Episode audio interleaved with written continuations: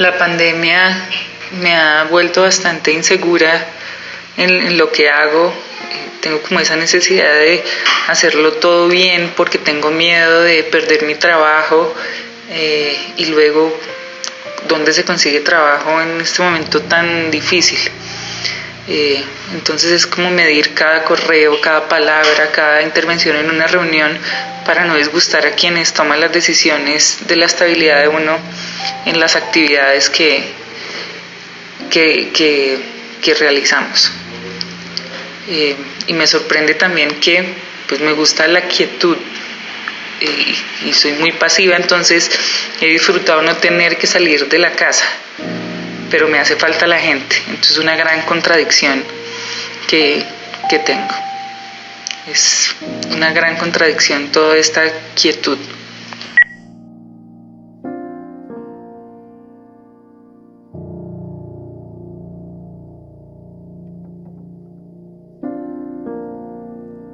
Esta es la quinta semana en Cartografías del Techo, un contenido que empezamos por nuestra propia estabilidad mental y que lentamente se ha convertido en esto, una ventana de unos cuantos minutos dentro de la cabeza de alguien más. No es perfecto, pero creemos que es una manera de conectarnos. Las personas que nos comparten sus historias tienen experiencias diferentes y puede que nos conectemos con una o con varias o con ninguna, pero creemos que lo importante es saber que hay muchas maneras de enfrentar esto que nos está pasando, una situación que ya en nuestra quinta semana sigue siendo igual de incierta a cuando empezó. Gracias nuevamente por escuchar. Acá seguiremos mientras dure esto. Hoy empezamos con Camila Rodríguez. Camila es directora financiera de una empresa de relaciones públicas en Washington, D.C. Durante mucho tiempo sentí que la vida era muy difícil desde pequeña me acostumbré a vivir preocupada con gastritis y dolores de cabeza. Aprendí a esconder mis miedos detrás de mi sarcasmo y mis chistes malos. Aprendí a distraerme para no quejarme, porque siempre pensé que las cosas que me preocupaban a mí no eran tan graves frente a los problemas de los demás. Siempre supe que tenía ansiedad, pero me acostumbré a vivir así y veía la preocupación como parte de mi personalidad hace cinco meses, antes del coronavirus, empezó a ser muy difícil pretender estar bien. Tal vez no me ayudó el estar trabajando y estudiando lejos de Colombia, en un país liderado por Trump, mientras que las personas que más quiero envejecen rápido y lejos de mí. Busqué ayuda y me diagnosticaron con desorden de ansiedad generalizada. Algunos se sorprendieron mucho.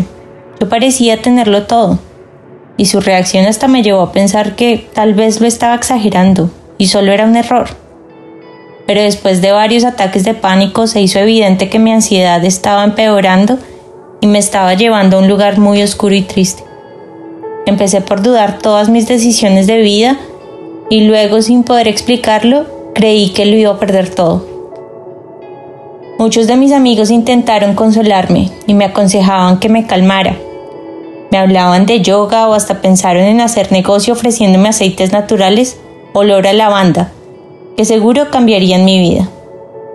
Lo que muchos no entienden es que aunque todos nos preocupamos, algunos no podemos dejar de hacerlo, así queramos. Algunos vivimos con el constante miedo de que todo puede estar peor, con la constante angustia de tener que evaluar todos los posibles escenarios y así prepararnos. Tal vez en el fondo pensamos que así evitamos sufrir. No sé, pero esa constante necesidad de estar siempre en alerta es desgastadora y a muchos nos impide concentrarnos y disfrutar el día a día. Empecé a ir a terapia, a hacer ejercicio, meditar y a tomar Prozac. Todo empezó a sentirse un poco más fácil. Los problemas seguían ahí, pero yo ya no me sentía como si me estuviera ahogando en ellos. Ya no me dolía el pecho y podía respirar. Entonces empecé el 2020 con fuerza. Y como muchos, con mi familia, comiendo uvas y pidiendo deseos. Tenía grandes planes para este año. En enero comenzaría a buscar un mejor trabajo. En marzo viajaría a Barcelona. Y en mayo me graduaría del MBA. Todo estaba planeado y agendado todo iba a estar bien. Pero pues estamos en abril y no, no está bien. Y siento que empeora cada minuto. Primero nos hablaron de un virus lejano en China que había llegado a Europa. Cuando llegó a Estados Unidos, sin darnos mucho tiempo para procesar, nos dijeron que nos preparáramos para trabajar desde las casas, unas semanas, que nos laváramos las manos, que nos tapáramos la cara al toser. Nos dijeron que si no nos acercábamos a otras personas y seguíamos instrucciones, todo iba a estar bien. Empezamos a hablar en las redes sociales del tiempo que ahora nos sobra, Empezamos inmediatamente a buscar cómo llenarnos de cosas por hacer. Buscamos cómo continuar con una rutina porque muchos nos han dicho que así se evita la depresión. Me han llegado muchos tips de cómo ser productiva desde casa y de cómo quemar 500 calorías en 30 minutos. Después de limpiar mi casa dos veces en una semana, me di cuenta que me sentía presionada a seguir sin quejarme. Empezó a sentirse muy familiar. Yo ya había sentido el miedo de perder las ganas, de fracasar en mi estudio laboralmente, el miedo de engordar, el miedo a aceptar que a veces simplemente no tengo la energía para terminar todos mis proyectos. Ahora tengo aún más miedo. Hasta ir a la tienda a comprar leche me da pavor. Pero es que tener miedo es normal. El mundo ya no es el mismo y cambió en pocos meses. Las noticias hablan de cuerpos acumulados, falta de protección para los médicos, cruceros llenos de gente infectada. Todos los lugares públicos, incluyendo Disney, están cerrados. Si nos dejan salir a hacer ejercicio, tenemos que salir con máscaras y nos advierten que toser enfrente de las personas puede hasta considerarse un crimen. Yo antes sentía vergüenza de aceptar mi ansiedad y divulgar cómo me sentía, mientras que hoy estoy escribiendo para un podcast. Afortunadamente, en los últimos meses he aprendido a manejar mi ansiedad. Después de muchos intentos fracasados, por fin aprendí a calmarme respirando. Aprendí a volver mi mente al presente cuando empiezo a divagar por todos los posibles peores escenarios que siempre terminan en estar sola, viviendo en la calle y con mi gata. No dejo que el miedo de perderlo todo maneje mi felicidad. He aprendido a compartir mis pensamientos en lugar de ahogarme en ellos He aprendido a aceptarme y a buscar espacios que me permitan aprender de las experiencias de los demás. Aprendí que sentir empatía no tiene que terminar en sentirme culpable, pero que me debe motivar a ayudar.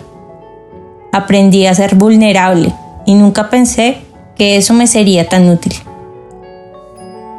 Ahora siento que esta vez no estoy sola, pero me da miedo pensar que estamos tratando de esconder nuestra ansiedad colectiva detrás de tortas de banano y videos de TikTok.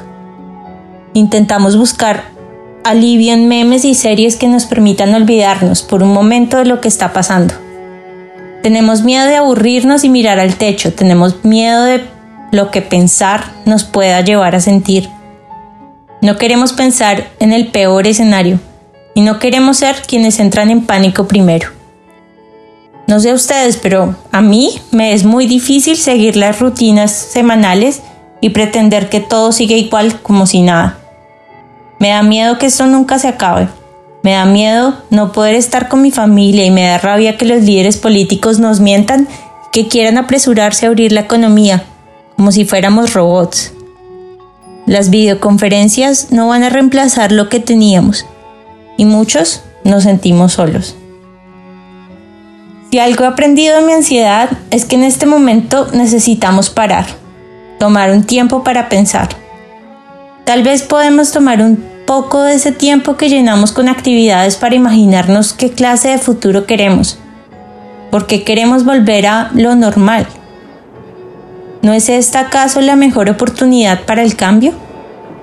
¿Qué tal si cambiamos las reglas? ¿Qué tal si pensamos en cómo realmente nos sentimos, en qué necesitamos y en cómo podemos ayudar a los que nos necesitan? Mi ansiedad no se ha ido. Yo todavía tengo la costumbre de imaginarme que todo puede ser peor. En este momento tengo miedo de que nos olvidemos de cómo disfrutar el silencio. Me gustaría que nos esforzáramos para entendernos y que apreciáramos la belleza de la calma. Tengo miedo de volver a ser lo que éramos. Y tengo miedo de que todo esto sea en vano.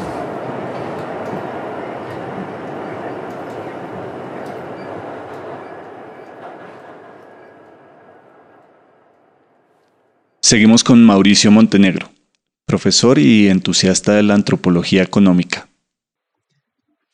La crisis económica que viene, que ya está aquí, que apenas empieza, pasa también por la falta de crédito. En estos días he leído varios titulares económicos sobre la caída de los créditos bancarios. Los bancos no los están autorizando porque no confían en el futuro pago de los deudores es una preocupación del Fondo Monetario Internacional, del Banco Mundial. El crédito es uno de los motores del crecimiento económico. Sin crédito y sin producción, la crisis será más profunda. En Colombia, la Superintendencia Financiera exige tímidamente a los bancos que otorguen más créditos y en mejores condiciones. Es algo en lo que he estado pensando mucho. La crisis generalizada de confianza en el futuro es algo sobre lo que vale la pena reflexionar.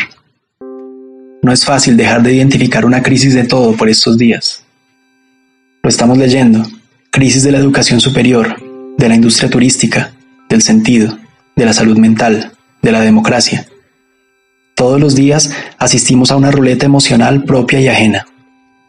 En apenas horas pasamos de la ironía a la desesperanza, de la solemnidad a la perplejidad. A muchos, las mañanas nos avivan el optimismo, y las noches nos acechan con dudas. Pero entre la confusión hay un cierto consenso sobre la idea de estar experimentando un final, el del mundo o el de una era, un pasado que no volverá. Tal vez nos estamos sobreactuando, pero es lo propio de los finales, y ha sido también el sello de tantos apocalipsis, plenos de mística, llanto, histrionismo y, como no, de revelaciones. Esa es la etimología, el griego apocalipsis significa revelación. El libro de la revelación del apóstol Juan, escrito en el siglo I de nuestra era, terminó por nombrar nuestro miedo más recurrente. La RAE define apocalipsis escuetamente en su primera acepción como fin del mundo. Y estamos imaginando el fin del mundo todavía desde mucho antes. En el poema de Gilgamesh, escrito hace nada menos que 45 siglos, aparecían alusiones a un diluvio universal que arrasaría con la tierra, una historia replicada después en el Antiguo Testamento de los Hebreos. No hemos dejado nunca de proyectar esos últimos días, y en medio de esta pandemia recuperamos esa vocación. He estado pensando en el crédito y he estado pensando en una de las monedas más antiguas conservadas en el Museo Británico. Fue acuñada en Lidia hace 26 siglos, en el año 560 antes de nuestra era. Está hecha con una aleación llamada electro, que por supuesto no tiene ningún valor por sí misma, al menos no un valor de uso. Es lo que pasa con casi todas las monedas y las formas del dinero desde entonces. Son objetos que simplemente materializan un acuerdo simbólico. Su intercambio es posible gracias al consenso entre las partes para confiar en una autoridad política que en el caso de esta moneda es el rey Creso, cuyo sello estampa la aleación. El sello representa a un león que lucha contra un toro. La antropología económica nos ha enseñado que todo el dinero es fundamentalmente producto del crédito.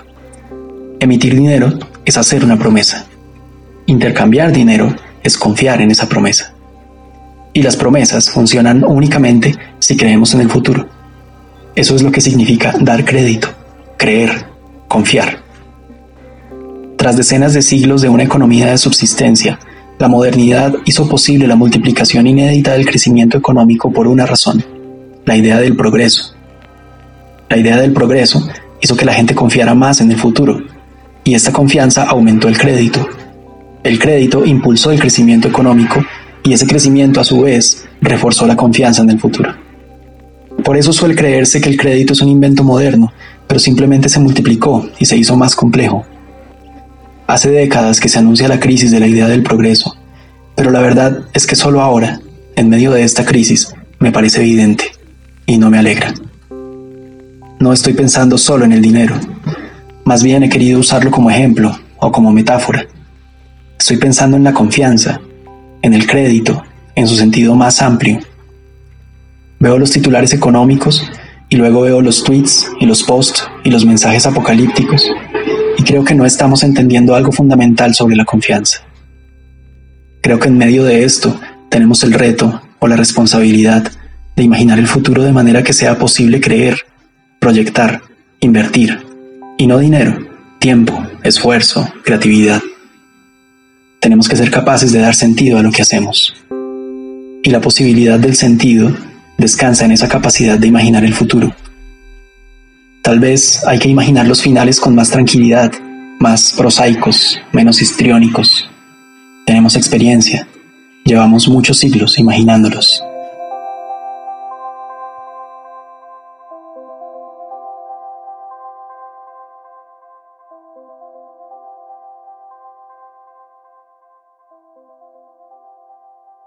Ahora Sergio Borja, que según él mismo no es publicista, pero hace publicidad, no es escritor, pero hace novelas para televisión, no es cantante, pero canta en un grupo de rock. En resumen, es un buen trabajador.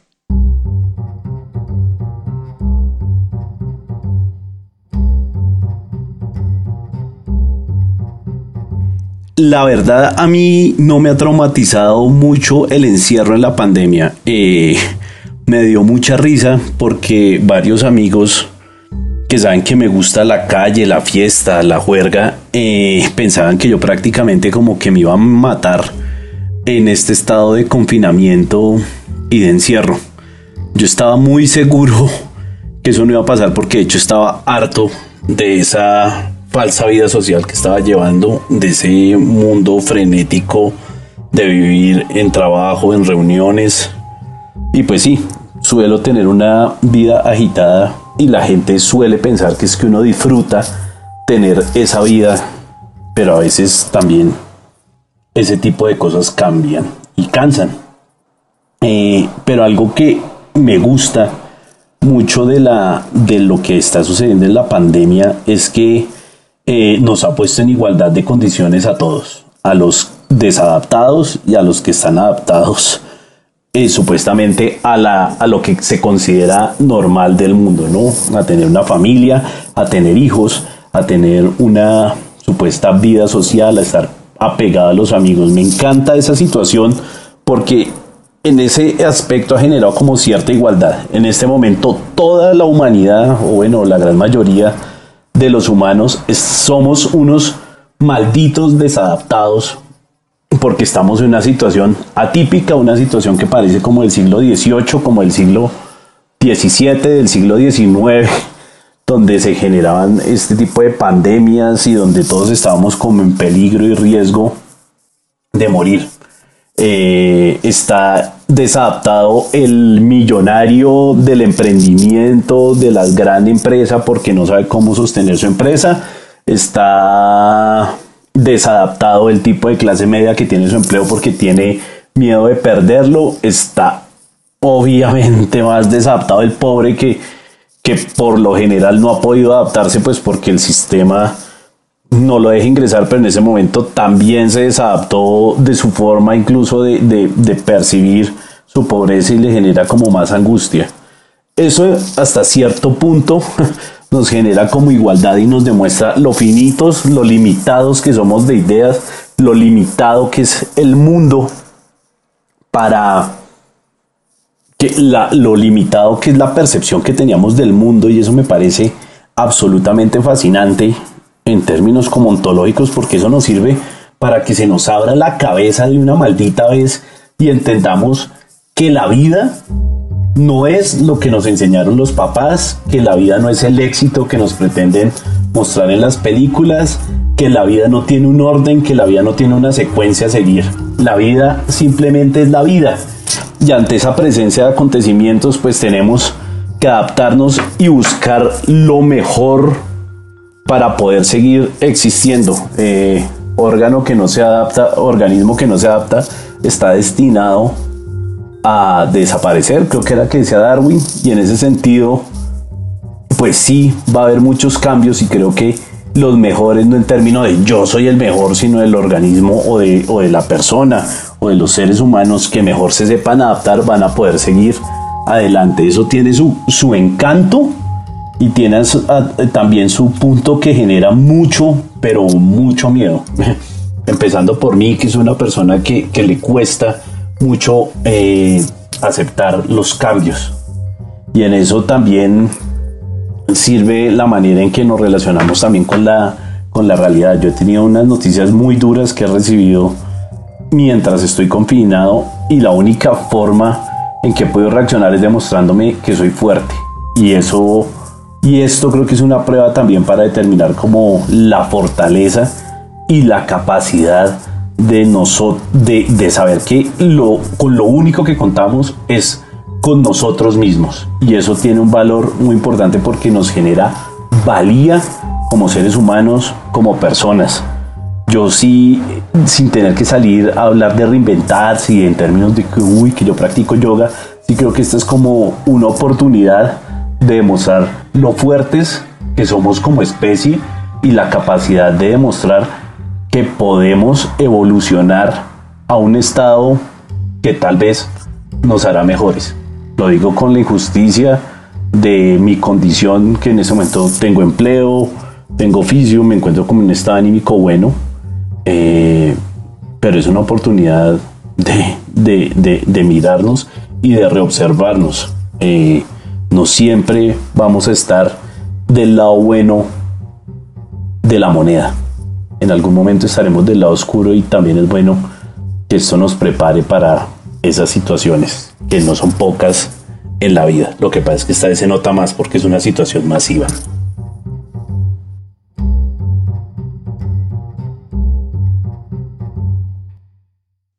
Y finalmente, Sheila Burkhardt Sheila es diseñadora social y trabaja en procesos de fortalecimiento social y comunitario. En días como hoy, la vida se sirve como un potaje bien concentrado y me recuerda que soy múltiples cosas. La triste, la aburrida, la plana, la emputada, la neurótica, la esperanzada, la amorosa, la cuidadora, la despistada, la mundana. Y para donde mire, hoy en día hay días como hoy. En esa colección de días hay de esos en que todo pesa, en que cada paso, movimiento, respiro pesa. Uf, respirar. Siento el pecho oprimido o como si tuviera un piano marca acme cayéndome cada tanto en el pecho. Algo como respirar hondo puede ser toda una proeza. Y no, no es un mal día de trabajo, tampoco el mejor. Solo fue uno de esos días. Mirar al techo no ha sido mi actividad más frecuente. Este tiempo ha estado dividida entre los retos emocionales y laborales de lo que implica un nuevo trabajo y los quehaceres de la casa. Somos cuatro, mi novia, nuestra gata, nuestro perro y yo. Los días, aún hoy, se van en reuniones, tareas y actividades. Lo paradójico en este momento, al menos para mí, es que este es, y no al tiempo, un momento en el que el mundo paró. Sí es cierto, estamos a puerta cerrada, pero para un gran número de personas ha sido un momento tremendamente acelerado y ruidoso, interior y exteriormente, frenético, todo a mil. Jornadas de trabajo larguísimas, poco tiempo para todo. En mi caso, por lo menos, ha sido ilusorio eso de parar, ni qué dirán los verdaderamente ocupados. Médicos, enfermeras, enfermeros, trabajadores de primera línea, personas que necesitan llevar sustento diario a sus casas y servidores públicos. La verdad Teniendo en cuenta mi lugar de privilegio, no es mi intención hacer de esto una queja pública. A lo mucho, llega a desahogo público.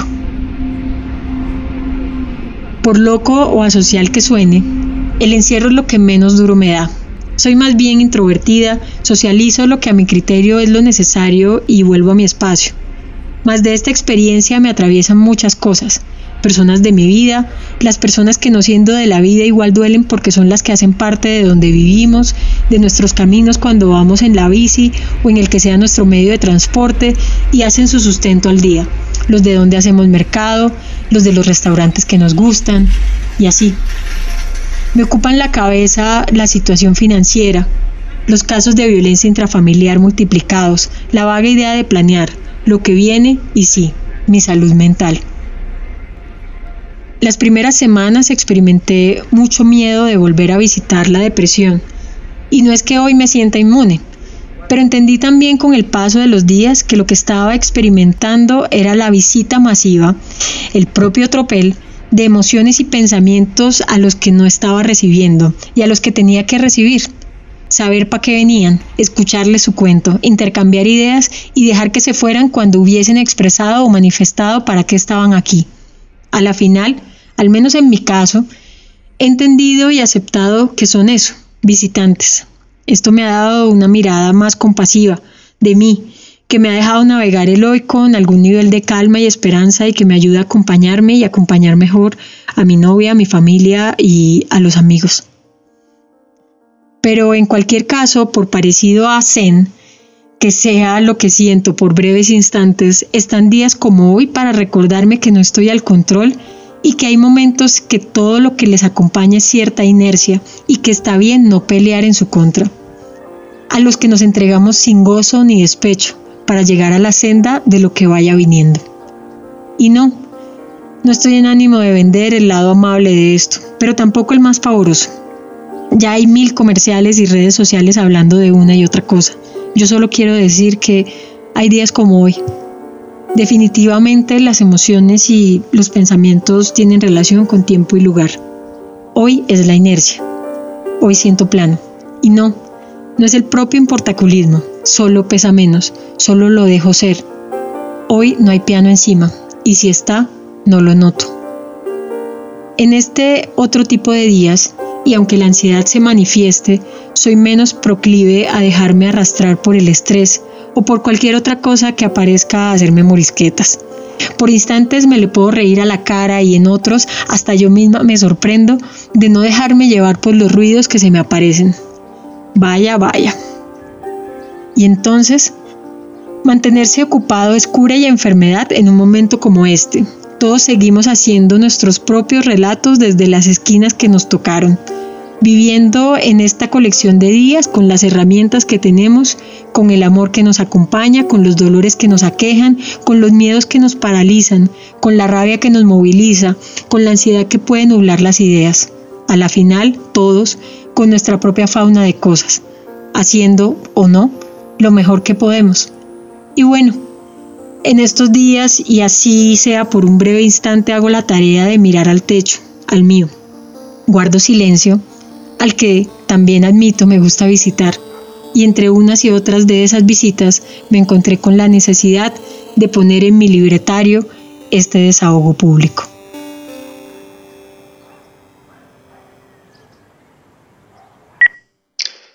Hay cosas a las que me he logrado acostumbrar en las últimas semanas, como el silencio perpetuo de las calles, al no oír los pitos y motores de los automóviles frente a mi casa al ver a la mayoría de negocios y locales comerciales con sus puertas cerradas, al pasar más tiempo frente a la computadora y a las pantallas que hablando de frente con una persona, me siento en una especie de bucle temporal donde todos los días parecen exactamente una tarde de domingo, esas tardes de poco tráfico en las ciudades, de pocos negocios abiertos y de siempre ese silencio de descanso y de ausencia que me generaban los domingos. Sin embargo, hay cosas a las que aún no me he podido acostumbrar salir a la calle y prácticamente caminar las horas, varias cuadras sin ver un solo rostro descubierto.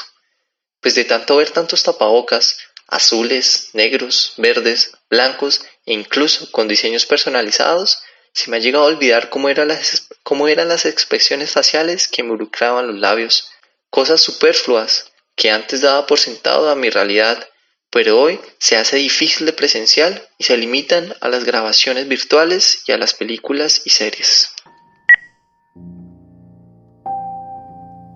Cartografías del Techo es una producción de esunatrampa.com, editado y mezclado por mí, Juan Pablo Rodríguez, con la producción de Sebastián Corcione y Ricardo Guerrero.